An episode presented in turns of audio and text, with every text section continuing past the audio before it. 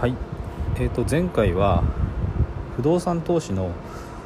事業なのか投資なのかっていうことについての投資的な側面についてお話をしました。で今回は事業的な側面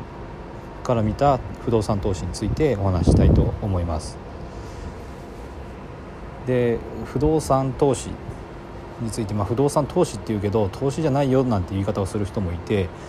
でそういう人はまあ事業的な側面を見ています。でそれはなぜかっていうと不動産投資ってこれ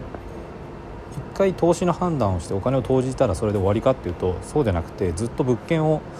管理運営しなきゃいけないんですね。でそれが事業的な側面になります。でその具体的な中身としてはまず入居率をちゃんと高く維持しなきゃいけないっていうのがあります。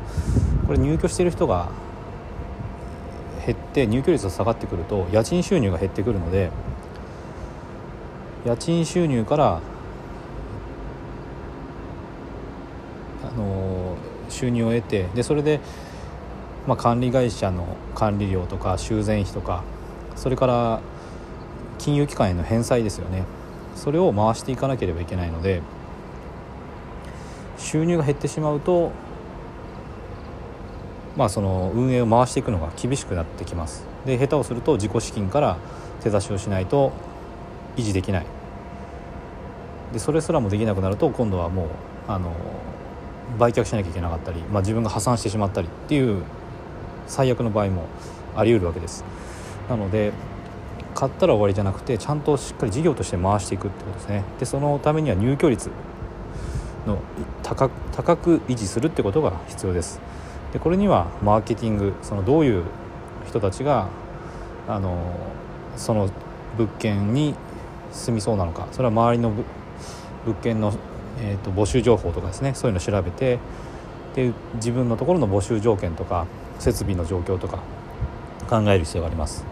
でちゃんと集客ですね。これはあの仲介業者さんに紹介してもらうように自分も動くとかそんなこともする必要が出てきたりします。それからあと管理会社ですね。やっぱり管理会社があの管理してくれますので管理会社とのコミュニケーションというのも必要です。でサラリーマンがあの不動産投資する場合にはやっぱり管理会社を通した方がいいと思います。あの自主管理なんてやる人もいるんですけどぱりそこに時間を取られてしまうと副業としてやるにはあの大変かなと私は思ってます。なのでちゃんと管理会社とですねしっかりコミュニケーションをとってあのしっかり管理してもらうっていうことも必要になります。それからあと長期の計画ですね。修繕とかあの必ず必要になってくるのでぱり資金をちゃんとあのキャッシュフローを貯めておいてで長期的な修繕に使う分も確保していかなきゃいけないので長期的な計画っていうのも立てる必要があります。それからあと出口戦略っていうのがあります。これはまあ投資なので最後はそのまあ回収するというかどっかで閉じるっていうことも考えておく必要があります。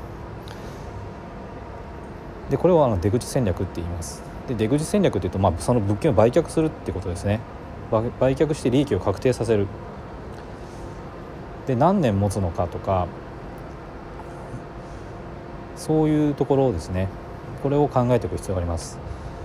まあ持ってる期間が長ければ長いほどあの金融機関への返済は進んでるので物件を売却してで売却から得られたその代金ですねその代金から残りの融資を返済してでその残った、えーと、売買の代金から、えー、融資の元本を引いたものの残りが自分の手元に入るってことになるのでそれをいつ行うのかっていうのをもうあの計画として考えておく必要があります。で、まあ、ここで大事になってくるのは、まあ、どこかでそれをやってもいいんですけども基本的にはちゃんとインカムゲインキャッシュフローが回し続けられてるそこまでずっと回し続けられてるってことが大事なのでやっぱり事業としてちゃんと回し続けるっていうことが一番大事です。ということで、今回は不動産投資の事業としての側面についてお話ししましたサラリーマンが不動産投資する場合には銀行用の融資を受けて返済しながらそして物件から家賃収入を得て事業を回していくっていう必要があるので事業として見ていくっていうことが必要です。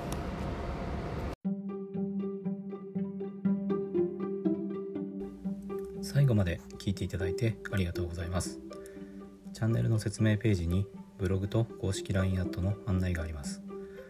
私自身が経済的自由を目指して取り組んでいる不動産投資と FX で得た経験から収益を向上させるための情報を配信しています。不動産や FX を始めてみたい方や興味はあるけどやり方がわからないリスクが怖いという方は是非フォローしていただけたら嬉しいです。また無料で使えて利益を出せる FX 自動売買ツールを紹介していますので是非公式 LINE アットにも登録していただけたらと思います。ではまた次の放送でお会いしましょう。